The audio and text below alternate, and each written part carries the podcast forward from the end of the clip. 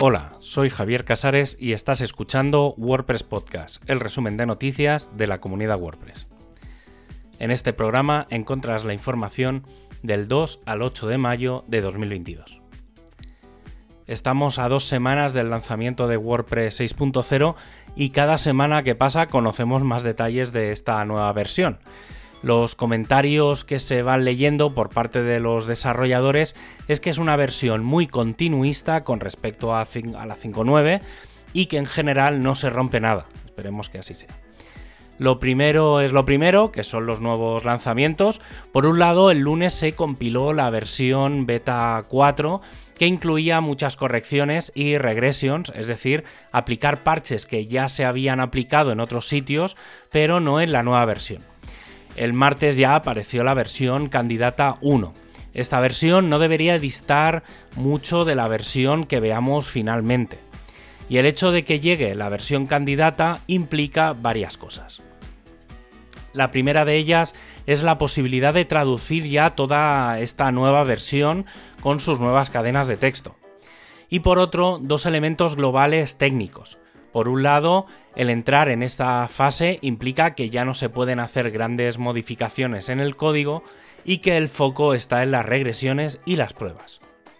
La otra parte es la entrada WordPress 6.0 Field Guide en la que se resumen todos los elementos que afectan a desarrolladores sobre cambios existentes en esta versión. Algunos de estos contenidos son los siguientes. Uno de los cambios visuales más interesantes para los usuarios lo vamos a encontrar en la creación de una nueva página. Por defecto, al entrar, tenemos un lienzo en blanco frente al que hay que crear los contenidos.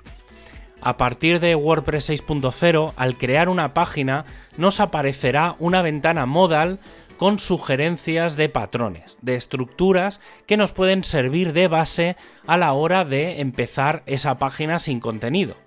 Además, se incluyen funciones nuevas para registrar estos patrones o desactivar esta funcionalidad. Si alguna vez te has preguntado en qué punto se considera un WordPress grande, desde el punto de vista de usuarios registrados, la cifra es 10.000. Y es que en este punto es el que se ha planteado mejoras para aquellos sitios grandes, ya sean WordPress multisite o sitios simples, el sistema precalculará algunos datos de forma que al listar o buscar usuarios sea mucho más rápido. Otro elemento que se va a calcular es el del tamaño de los contenidos media que subamos, almacenando el tamaño del fichero en la base de datos y no calculándolo teniendo que ir al disco a buscar ese tamaño. Uno de los asuntos más interesantes que se van a aplicar en esta versión es el exportador de temas que ya en su versión final va a permitir incorporar todos los componentes de forma que estos temas puedan ser incluidos en el directorio de temas de wordpress.org. Cualquiera va a poder crear su propio tema sin necesidad de programación y ponerlo a disposición de todos de forma fácil. En cuanto a bloques, el separador incluye algunas mejoras que afectan principalmente al uso de los colores y la opacidad. Además, otros elementos que cambian son los bloques de imágenes, ya que ya no funcionarán con la etiqueta HTML de tipo div, sino que lo harán con la figure. Otros elementos que tenían este tipo de contenedores han sido mejorados en la aplicación de CSS.